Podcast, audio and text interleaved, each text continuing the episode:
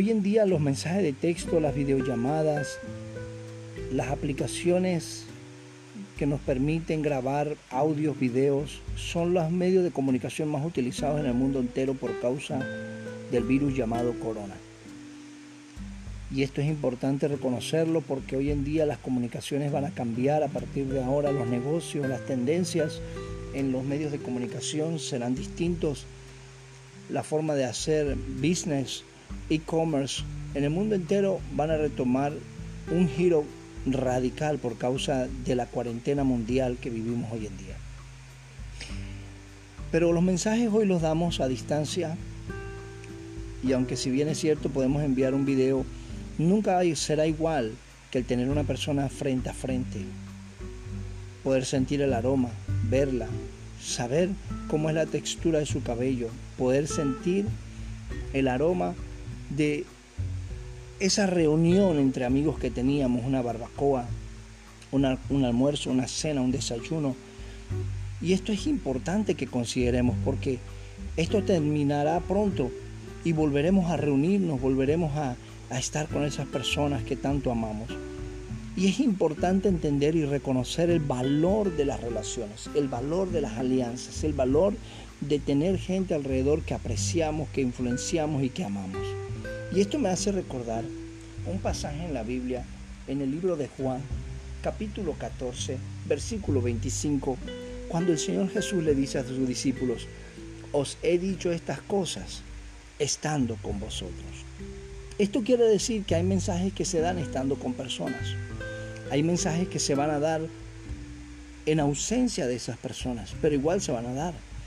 ¿Qué valor le damos nosotros a la comunicación con las personas que amamos, con nuestros seguidores, colaboradores de empresas a quien dirigimos y guiamos a distancia a través de los medios de, de comunicación actualizados para no permitir que nuestros negocios se caigan?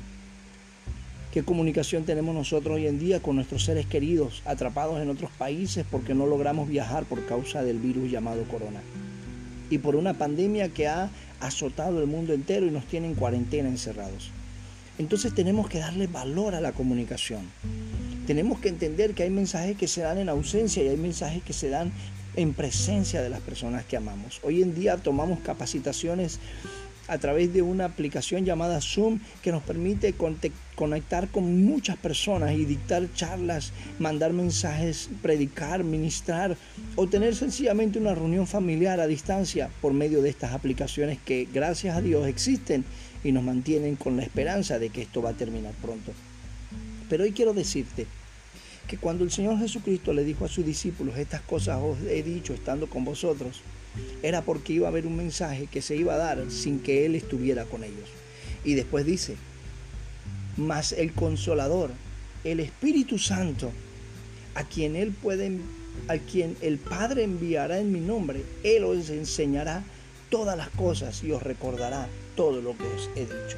Es probable que no tengamos físicamente a nuestro Señor Jesús en medio nuestro, pero Él dijo, cuando yo no esté con ustedes, voy a enviar a alguien una aplicación llamada Espíritu Santo. Qué hermoso.